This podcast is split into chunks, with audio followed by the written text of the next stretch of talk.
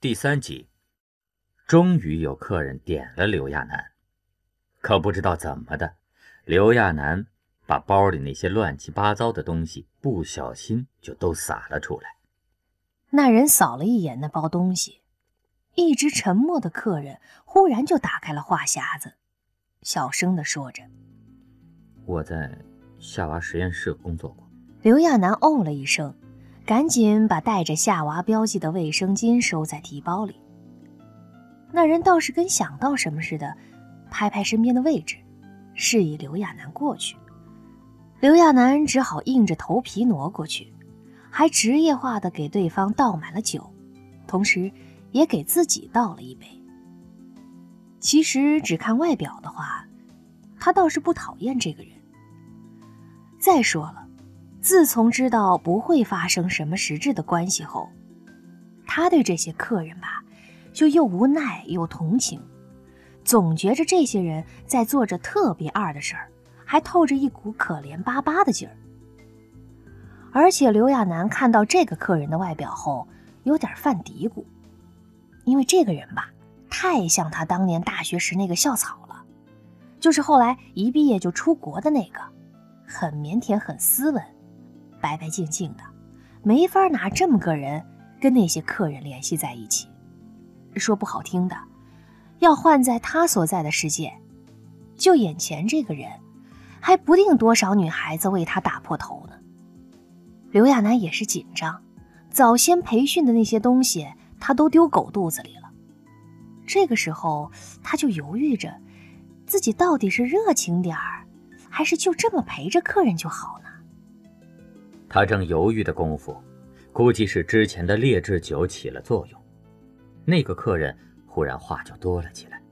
他低着头，没精打采的，说话声音也不大，而且说话也不连贯，似乎是想到什么就说什么，自言自语一样，都不用灌酒的，跟喝水似的，狂喝着那些低价酒。刘亚楠奇怪的听了一会儿。就听那人嘀嘀咕咕地说着夏娃实验室的那些事儿，没日没夜的努力，还有不断失望，资金短缺，不断被人缩减经费，没有薪水，也在坚持。刘亚楠猜这人准是平时压抑的太多了，才会找这么个地方倾诉，因为大家都不认识嘛，没什么不好意思的。再说出了门，谁知道对方是谁呀？知道吗？现在上面那些人认为，与其把钱花在那些没有任何进展的事上，还不如去推行幸运者计划。那个幸运者计划，早些时候刘亚楠倒是听五妹他们那波人说到过。现在再生基地专门有一个收养处。是为同性夫妇们设立的机构，只要同性夫妇跟再生人彼此满意，就可以签订协议。这样，等再生人再生成婴儿的时候，同性夫妇就可以顺理成章的作为养父去照顾那个人的生活。且不说这些都已经成了制度化的东西，单就他们之间的联系，也比直男之前要亲近很多。所以，越来越多的同性夫妇成了社会主流。可是，幸运者计划也不完美。在再生的时候，通过改动基因片段，达到修成性取向，看似很完美。可实际上，完美实验室有人专门做过调查，那种修改生效率只有百分之十三，而且就算就算生效。也是偏向弱的一方，而且大批偏向女性化的基因修改者加入，也会破坏现有幸运者的平衡。刘亚楠听得晕头转向的，他终于明白妩媚那些穷人跟这种富人的区别了。其实他早就有这种感觉，他跟那些同事生活在一起，一点不适应的感觉都没有，就好像他还在以前的那个世界似的。大家不管是思维还是说话办事儿都差不了多少，就连智商他也没有被对方比下去的感觉。这个人明明已经喝醉了嘛，可说起话来，这些内容，就里面引用的那些数据，哪里像个醉酒的人呢？他拿手抵着脸，时不时的给那人倒酒。不过这个人喝的也太猛了吧，简直就跟要醉死一样。今天我们实验室有人自杀了，经费被缩减，场地被占用，我们所做的一切都被否决。其实也没有关系，哎，可现在我们都陷到迷宫里面了，没有出路。我不知道自己还能撑多久，每天的生活就像上了发条一样，不断重复着，可前面什么都不会有。刘亚楠没遇到过这种事儿，他长这么大，还是头一回有大男人在他面前暴露出这么脆弱的一面。他的心又不是石头做的，看人这么倒霉颓废，他觉得自己多少得说点什么，可一时间他也不知道该说什么。而且这人十句话里九句离不开女人女人的，他也是心虚。他不是没想过当救世主啊什么的。主要是自己怎么想也该是个珍稀物种吧，所以他也想过，万一回不了家，就凭他这么珍贵，不求做什么世界第一女人，但在这个地方混个舒心总还可以的吧。到时候指望政府跟保护大熊猫似的保护下总行吧。可现在他心里很打鼓。之前夏娃死了都要被脱光了让人轮着看，谁知道自己会遇到什么事儿啊？而且跟几个同事旁敲侧击的聊过后，大家统一的说法都是：要真有女人，那不得世界大战吗？先不说几方势力争夺，更有甚者还在那里插话说，到时候肯定会签订分享条约的，就是不知道能不能像夏娃似的给人参观。要摆出来参观的话，多少钱都乐意。最后，刘亚楠也没说出什么劝人的话来。不过，既然是客人，那就按照对待客人的方式去应付吧。他打开了 K 歌的东西，正想叫客人唱唱歌发泄发泄呢，结果等他再转过身的时候，就发现这个客人早已经醉倒在地上了，嘴里还跟念咒似的念着什么“女人，女人”。他就知道自己不会那么幸运。等刘亚楠气喘吁吁地跟五妹抬着客人往外走的时候，五妹气得嘴巴一张一张的，刘亚楠也是累得都直不起腰了。明明把吃奶的劲儿都使出来了，可还是被五妹骂不出劲儿。同时，五妹还在大声地教训他：“这种客人，你管他干嘛？直接丢给保安，让他们扔出去就好了。”才三百块钱还敢出来玩？当咱们都是慈善家吗？还好吧。刘亚楠觉得这个客人还算老实，至少没逼着他喝酒，也没动手动脚的。要真把人扔出去，在这么个鱼龙混杂的地方，再出了人命案，怎么得了？刘亚楠为客人说了两句好话，倒是他这话一说，五妹一下皱起了眉头。怀疑的问他：“哎，我说你这小子不会是喜欢男的吧？”刘亚楠倒是喜欢男的，不过这跟那个绝对一点关系都没有。刘亚楠没好气的白了他一眼：“我有那么幸运吗？我要是幸运者，我犯得着在这里讨饭吃啊？”五妹一想也是，要是那么好运气。还犯得着跑这种地方受罪吗？五妹像是忽然想到什么似的说：“不过，这小子是不是姓妙的？刚才两人在结账的时候翻过这个人的钱包，虽然这个地方很多字儿都跟汉字似的，不过很奇怪的是，这个人的名字写法很奇怪，在名字边上还有一个跟图画似的东西配着。”刘亚楠想起后，急忙问了一声。五妹说：“哎呀，你可真是土包子！那是妙家的家徽，我就说我刚才看见他姓妙了呢。看来这小子还蛮有来头的。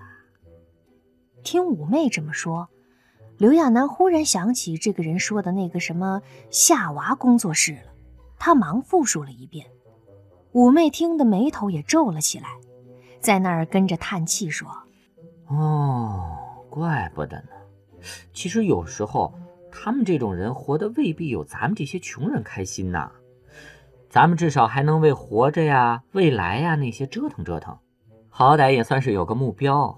你说他们是要物质还是要前程啊？不管得到什么，最后还不都是老哥独一个吗？”光说那些大家族人口不断萎缩，我估计啊，越是顶尖那些人，活得越是没劲。刘亚楠跟五妹费死劲儿，才把这个沉甸甸的妙尘弄回他们的住所。刘亚楠他们所谓的宿舍，是个叫猪窝都要侮辱猪的地方。以前刘亚楠虽说知道男生宿舍各种邋遢，但也绝对想不到会邋遢的如此逆天。那里面。压根儿就不是人能弄出来的味道。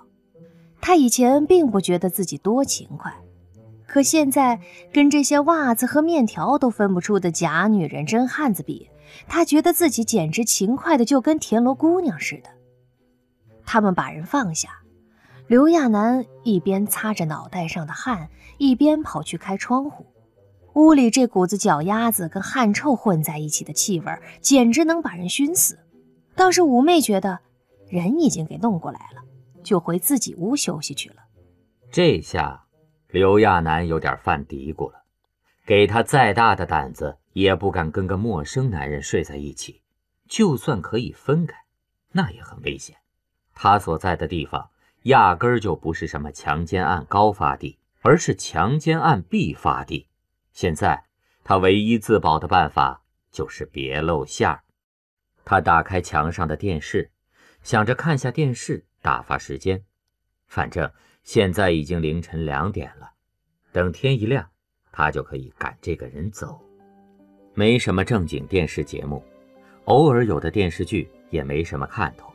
就刘亚楠分析的，不是男人的奋斗史，就是男人的奋斗史，大部分是怎么扩展版图，怎么折腾着发达。故事情节他看多了都能背出来了。都是主角因为意外被人陷害失去所有，然后通过努力开金手指一统天下。不过最厉害的还是前天的那个大制作转播电影，很有科幻背景，里面的科技做的炫目。他以前看过的《阿凡达》跟这部电影一比，都小儿科了，只是内容让人太无语了。逆天的科学家冲破千难万险，九死一生，终于研究出了女人。在故事结局的时候，成千上万胡子还没有刮干净的男人，穿着裙子从天而降，做如花状，跟主角一起展望到处是女人的世界。然后，所有的人热泪盈眶，一曲忠诚的赞歌。这种电视剧看多了会影响智商。倒是有些文艺节目看着还算有点意思，有些可以以假乱真的假女人在上面唱歌跳舞，还蛮不错的。就是不管怎么努力，那些人的嗓子总跟卡着似的，不是太尖，就是太细。刘亚楠有一搭没一搭的胡乱看着，哈欠连连的熬了五六个小时，那个妙晨终于醒了过来。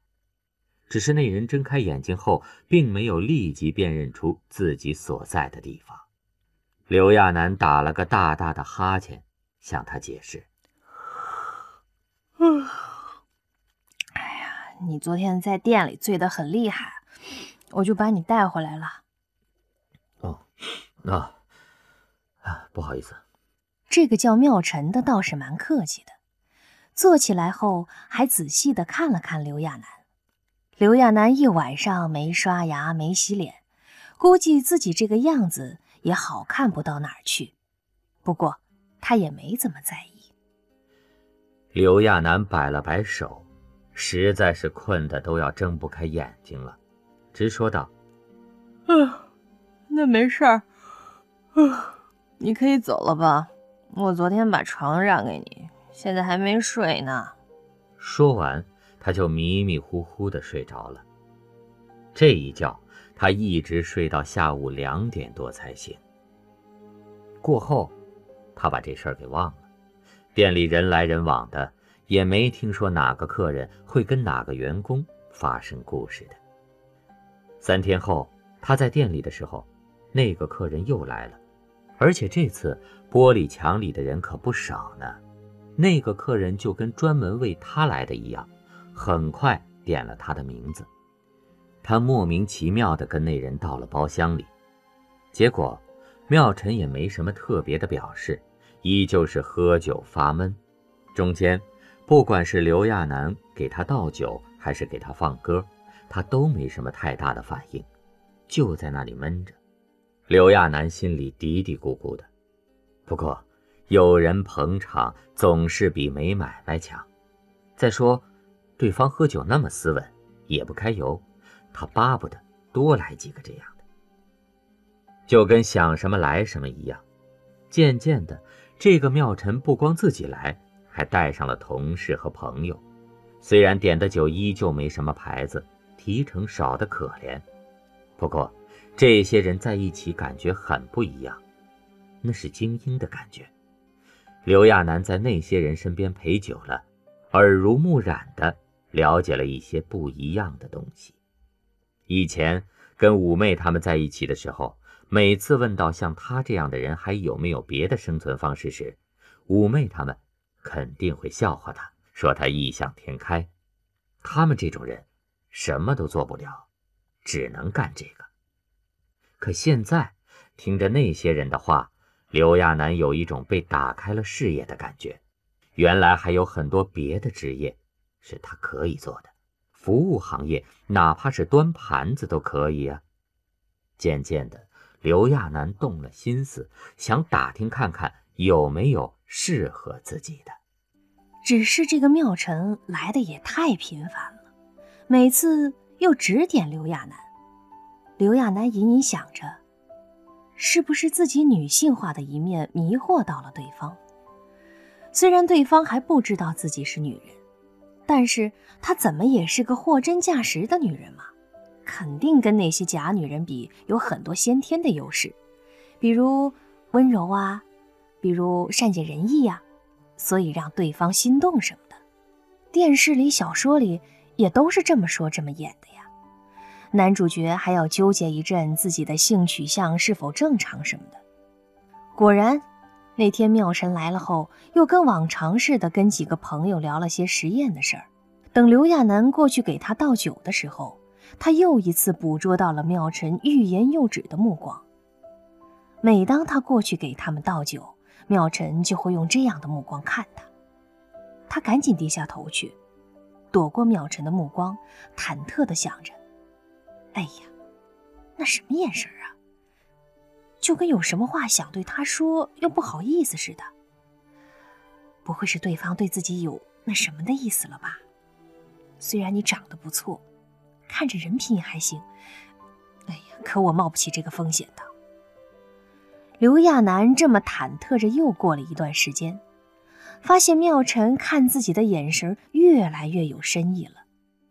只要他靠过去，妙晨就会用这样的眼神看他一次。他很担心，但真是千怕万怕也没躲过去。那天店里刚刚开门，妙晨就来了，那副样子简直跟专门来找他谈话的一样，表情还是从未有过的严肃。两人默默无语的待了一会儿，妙晨犹豫的看着他，那眼神简直要吓死他了。他紧张的双手都搓在了一起。不要这么恐怖啊！他已经很努力的在压抑自己女性的那面了。刘亚楠正纳闷着呢，就听妙晨非常不好意思的说道：“嗯，对不起啊，小小。呃，其实我对你们这个行业一直是很排斥的。